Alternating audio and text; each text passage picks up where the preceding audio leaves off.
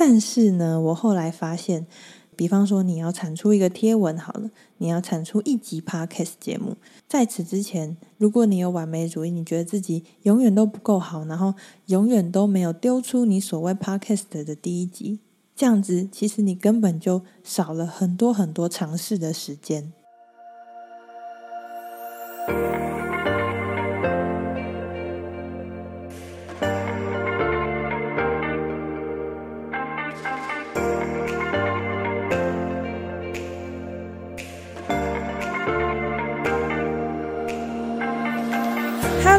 家欢迎来到小安子电台，我是安子。在这个节目呢，我会以一个催眠师的角色与你分享在我生命中的礼物。那么今天的礼物是什么呢？就让我们赶快听下去吧。Hello，大家，各位安眠友好，好久不见呐！要说好久不见吗？还是有一些朋友其实是可以说，嗯，刚刚才见。哈，因为最近我在我的 IG 有开直播，然后也有开课程，然后之后也会跟一些合作伙伴去办一些活动，所以算是蛮常出现跟大家聊聊天的。但是如果你就只追踪我的 Podcast 的话，就会是好久不见。好啦，那在最近比较忙碌的过程中呢，其实有发现自己在。自己办活动，或者是跟别人合作的时候，发现了一些关于完美主义这个议题，跟完美主义有关的一些在我身上的一些心得。那今天这一集呢，就要来跟大家分享完美主义。那完美主义呢，我想要分大概今天的流程会是这样，我会先跟大家讲为什么我会突然想要讲完美主义。然后再来就是我自己分析出来的完美主义的优点跟缺点，然后接着就是我在完美主义这个议题跟这个状态里面，我的一些心得跟我的一些发现讲。那我们就不啰嗦，直接开始讲吧。首先呢，为什么我会想要讲完美主义呢？其实我大概在就学的时候。就是国中、国小、大学的时候，从小到大，应该这样讲，其实都不太觉得我自己是个完美主义的人，因为其实我的姐姐，就是前面有上节目的云本人，她本身以我们两个的对照，我觉得她才是完美主义的象征。对，她就是很很很显化的那种完美主义，这是什么形容？反正就是就是哦哦哦，因为我们小时候都有画画，然后我通常画一画就是比较随性那一种，然后他的画画是他会想要把它画到一百分，就是要哇要完美的那一种，对，所以小时候其实我会觉得我自己好像是个比较随性的状态，然后我姐姐才是完美主义的人，但是就是这个但是，但是我出了社会以后呢，在工作上或者是现在我在做自己的自媒体。然后有一些可能像是要做催眠呐，或者是我要开课，然后开始产出一些对我来说我觉得是重要的东西的时候，我有的时候真的会发现，哎，没有呢。我那个信啊，如果要寄出去，可能自己都要看个三遍，然后要顺很久。然后在做催眠个案的时候也是啊，某一些东西如果我要送出去或什么的，我自己都会要。再三的检查各种啊，可能发个讯息哦，连发讯息也是，我都会很认真去看那些，然后什么标点符号什么的，就是发现自己哎，好像我好像也是一个完美主义的人呢，对。然后就在最近呢，我有跟别人合作，然后我们在谈合作的时候啊。我的完美主义就出现了嘛，我就很认真的去把对方要就是跟我拿的东西，我都很认真的、很及时的回复，跟很及时的交给他这样。然后那一天呢，那个状态有点像是就是对方他回了我一一段讯息，然后我现在事后想会觉得那段讯息他可能没有其他的意思，但是当下就是那一天当下我看到，我就会觉得哇，这这句话好像有点不太尊重我诶。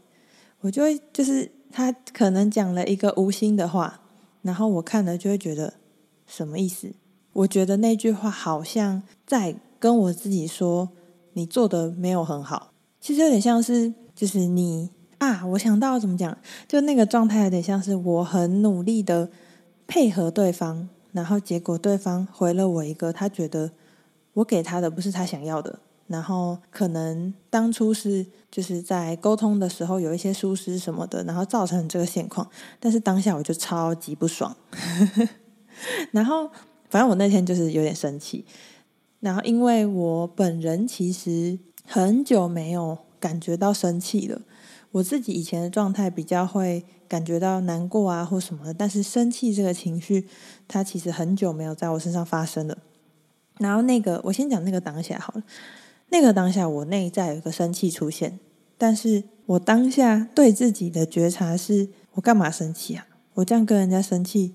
不是有点小气吗？我为什么要生气？就是又出现了一个这样子对自己的批判，可是后来我就想说，不对啊，我太久没有生气了，那我到底为什么会因为这件事情而生气呢？我就去探讨背后的原因，结果就发现就是跟完美主义有关嘛。因为可能我自己就是可能花了一百分的力气，想要把我们的合作做好，但是对我我看到的结果是，我觉得对方。好像不太尊重我，然后甚至是他可能只有花百分之三十在我身上的感觉，然后我当下就觉得很失衡，然后也觉得很不被尊重，所以我生气。这是我当时的一个心路历程，一个感想。那我这边先插播一下，我自己后来认真的去想，完美主义这件事情在我身上呈现以后，它带来的优点跟缺点。那这件事的后续呢，我会再等一下我的心得跟我我怎么去处理这个情绪的部分来跟大家讲。因为我觉得这个优点跟缺点的分析呢，算是我对自己的一个觉察的部分，所以就在这里插播。那因为我就感觉到自己的完美主义了嘛，所以我就想说，哦，对啊，这个完美主义又出现了。但是完美主义它真的是好事吗？对，然后我就开始认真的去想说它的优点跟缺点是什么。那完美主义的优点，相信非常明显嘛，就是你做的事情会通常都是以自己完美一百分交出去的，所以通常都是一个很很细致、很细腻的呈现。你交出去的东西就会有一个品质保证的感觉。那第二个优点呢，其实我想不到了。如果有听众有觉得完美主义有什么优点的话，可以留言告诉我，或者是你可以来私信我，跟我说你觉得完美主义有什么优点。好啦，那我要来讲缺点啦，一副蓄势待发，想要讲很多的感觉。我觉得完美主义对我来说最大的缺点，在我自己身上最大的缺点，就是因为我对自己很严格，所以我也会对别人很严格。就像我前面讲的那件事情，我对自己很严格，我兢兢业业的去配合对方做这件事情，然后对方如果没有同样这样子那么认真的在这件事情上的话，我就会很生气。对，就是这一点。然后其实这一点，我觉得我从小。就是回想一下，我觉得我从小就有了。小时候很常，就是有交那种好朋友，然后会想要传纸条嘛。就是 因为那时候还没有那种智慧型手机，所以大家都是传纸条。哇，这个年代好纯真呐！好啦，然后反正我就是会有几个会互相传纸条的朋友。然后我就是摩羯座啊，然后就是写纸条，就是会觉得哇，我要写好多，然后把好多的爱分享给我这个朋友，然后分享很多我的心事啊什么的，然后就写写写写写好多。然后就给对方，然后结果有的时候对方可能就是回很少，或者是只有回一点，我就有点心碎的感觉。真的，小时候真的会这样，或者是在送礼物啊，以前生日的时候大家都会做那个板板嘛，然后我就会做的超丰盛、超多，然后自带写一千字，就是歌颂我们的友谊，然后什么的，然后会贴一堆照片啊、自拍，然后很大，就会做一个很大的生日板板送给我最好的朋友，然后在我生日的时候呢。就是对方如果就是嗯草率的回应，我也会有心碎的感觉。对，我从小就是这样，我后来发现从小好像就会有这样的镜头，我会觉得我把一百分甚至是一百二十分的东西送给你，但是我常获得的回报可能只有五十分。然后就会为此而感到伤心啊、愤怒啊或什么的。对，所以这就是我觉得的完美主义的第一个缺点。那第二个缺点是什么呢？第二个缺点，我觉得是会在自己的内在内耗太多，而失去很多尝试的机会。完美主义的人通常也有一个镜头，那就叫做拖延症。相信现在很多听众在偷笑，因为想要把东西最完美的交出去，所以在此之前呢，就是会一次、两次、三次的去修改啊、检查，而导致最后的那个完成品越来越拖延、越来越拖延，而没有出去。然后，或者是你要做一件事情，因为你想要很完美的交出去，所以你必须要付出百分之一百，甚至是更多两百的心力。那对此，你的能量当然消耗很多。然后，我们在做一件事情，如果要花这么大的心力的时候，我们的潜意识它就会有一种小抗拒，就会觉得啊，我好累，我不想要做。所以这件事情就会被你摆在后面，就越拖越拖越拖，就越久了。同样的，因为完美主义的人会很害怕自己的作品呈现出去以后受到别人的批评或是指教，会觉得天啊，只要被人家讲一点哪里不 OK 的话，我是不是就不完美了？所以呢，他也会很害怕去把自己的作品呈现出来，会在作品呈现去之前对自己很多批判，然后就会想要把那个去修好。对，所以那个循环就又变得更久。但是呢，我后来发现，其实你的，比方说你要产出一个贴文好了，你要产出一集 Podcast 节目，在此之前，如果你有完美主义，你觉得自己永远都不够好，然后永远都没有丢出你所谓 Podcast 的第一集，这样子，其实你根本就少了很多很多尝试的时间。在这里，我想要跟大家推荐一部我很喜欢的电影，叫做《非药奇迹》。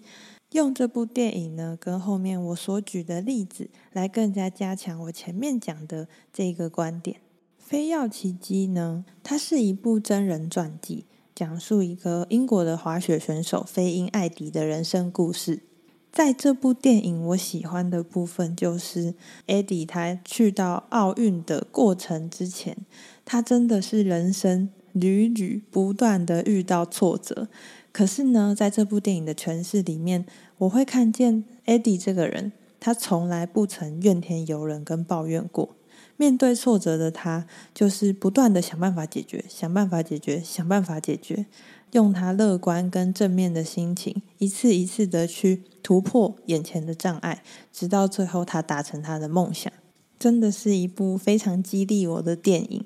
另外一个想分享的故事是呢，我之前听百灵果访谈一位马来西亚的嗯很有名的网红，叫做 Miss Pui，她是一个二十五岁的女生，但是她的 IG 现在有两千两百四十五万的追踪。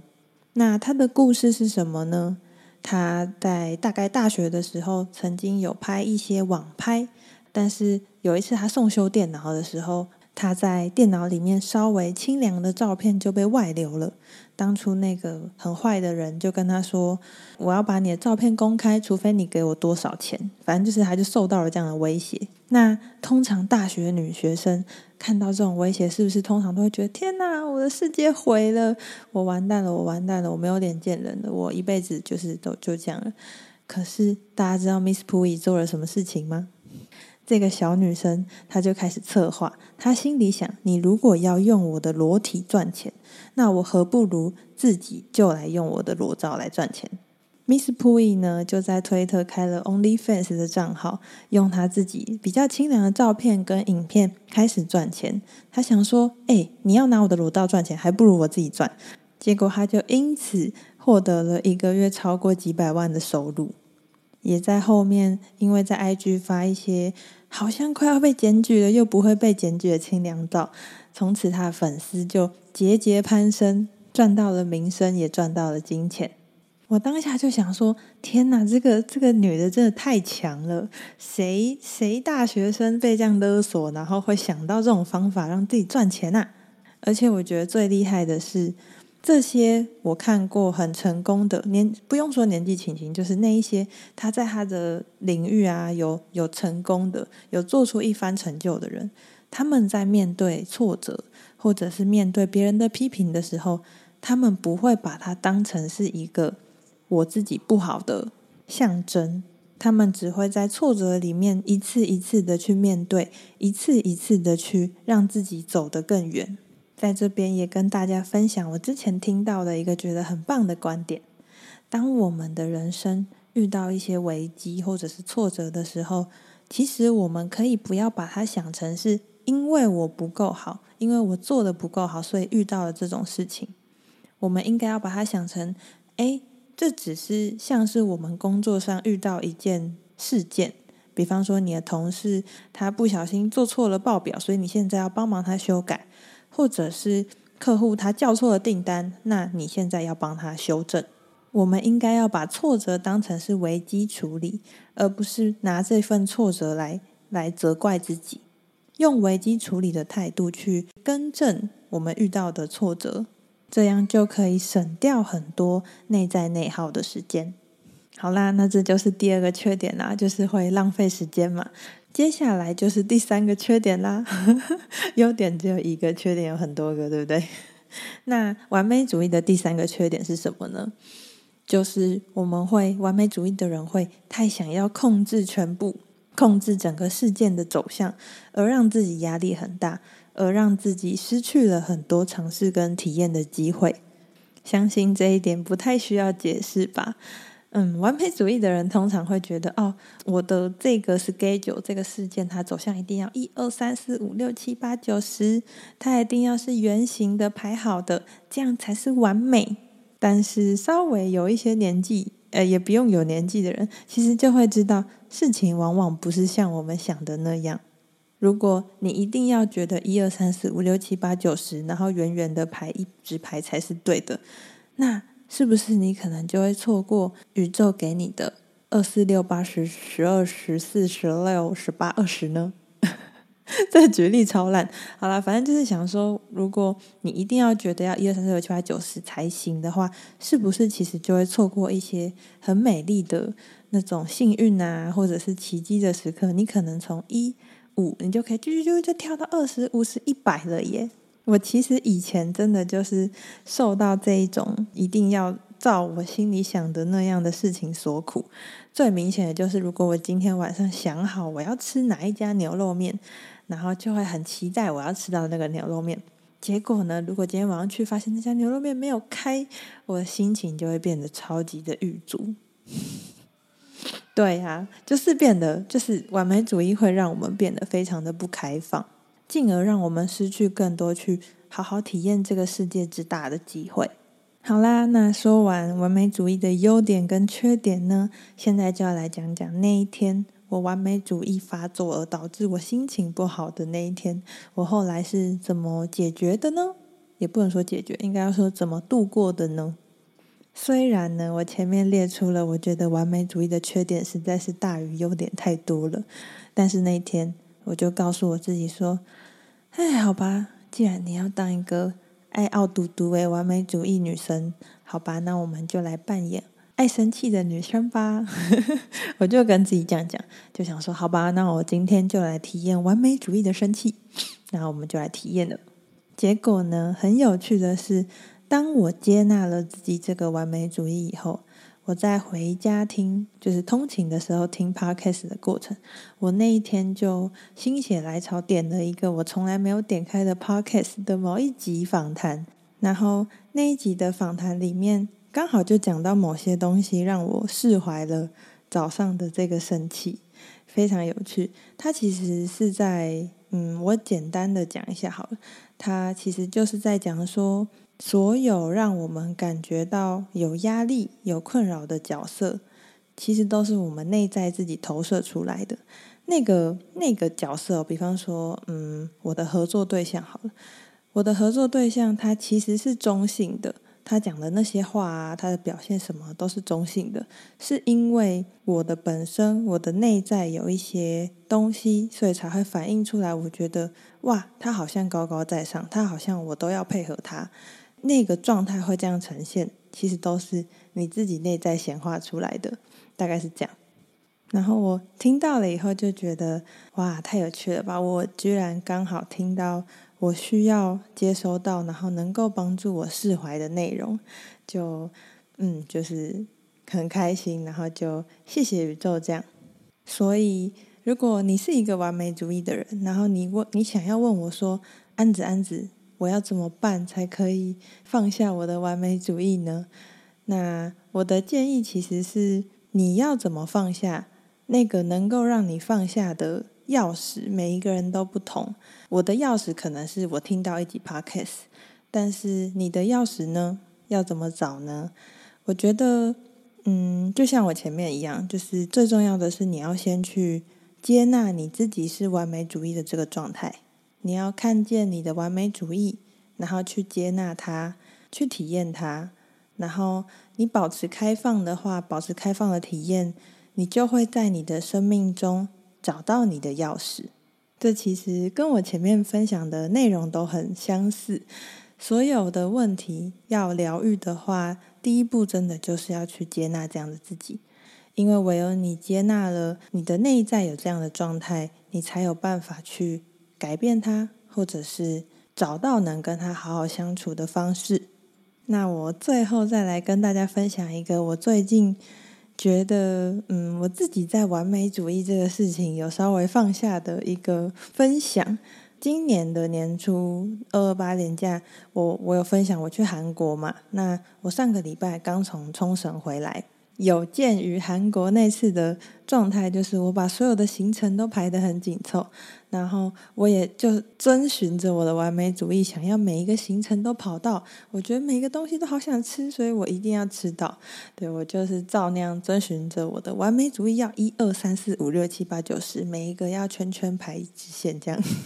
的状态去完成我的这个韩国旅行，然后下场就是我非常非常的累，因为真的就是在旅行有更多的意外会产生嘛，所以天不从人愿，然后我的内在又会觉得啊，为什么为什么为什么我没有没有达成这个东西，然后就会心情就会不好。对，那是我韩国行的体验。那这次冲绳呢，我就有鉴于之前的前车之鉴，所以我这次就排得非常的松散。有的甚至就是那天没有排什么行程，然后就就跟我的男友开着车，然后走到哪想要吃什么就吃什么。可能原本排定了要吃这个餐厅，但是发现他哇排队人很多，好，那我们就去隔壁找那种人比较少的来吃。这次的旅行我几乎是就是放下了我的完美主义，我不再去想要一二三四五六七八九十，而是去看见这个世界还会有。嗯，三七九十一开始念质数有没有？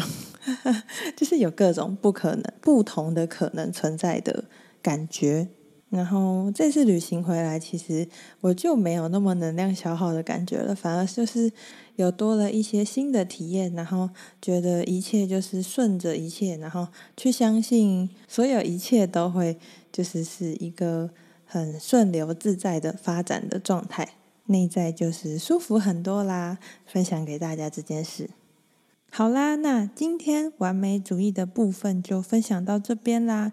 嗯，可能有一些听众会觉得，诶，听完了好像怎么安子没有给我一个如何面对跟处理完美主义的一个正正确答案的感觉。那我我我其实想要跟大家分享的是。嗯，在我们生命中不可能不只像是面对完美主义，我们可能有各种不同的课题要去面对。每一个人面对课题的方式、课题的解答，就像我最前面讲的那个 key，真的都不一样。那我自己统整出来的一个就是疗愈的那个的公式呢，真的就是当我们去觉察这样的状态存在，然后去接纳这样的状态的自己，然后好好去体验。这样的状态的自己会体验到一个什么样的生命流程啊，还是什么的？其实你就会发现，哎，真的有一些答案就会自动的出现在你生命里了。但重点就是你要先保持着你接纳了，然后你是开放的，你才会去听见那些、看见那些、感受到那些真的对你有帮助的东西，就像。我前面分享的，那也希望这一集节目呢，能让某一些完美主义的人在里面取用到对他们有帮助的讯息。那没有帮助的也没关系，希望这二十五分钟是让你快乐的、轻松的、疗愈的被陪伴的感觉。好啦，那这集节目就到这边啦。那你也是完美主义的人吗？在我讲的那一些完美主义的优点、缺点跟心路历程，你是不是心有戚戚焉呢？都非常欢迎来留言或者是私讯我，跟我分享。我的 IG 是安子催眠，你只要搜寻 A N N Z C H A T N E L A N N Z C H A T N E L 就可以找到我喽。好啦，那今天的节目就到这边啦。如果你还没有关注、订阅、追踪我节目的朋友，请你帮我按下关注、订阅跟追踪。那如果可以帮我在 Spotify 或者是 Apple Podcast 五星好评，我会非常的开心哦。那这也可以帮助我的节目排名到节节上升，这样子就可以让更多人听见这个美丽的、有用的、疗愈的小安子电台啦。或是你想要直接把我的节目分享出去。分享到你的现实动态、Facebook，或是直接把链接贴给你的朋友，这一些也都会支持到我哟。好啦，那今天就到这里啦，我们就下次见喽，大家拜拜。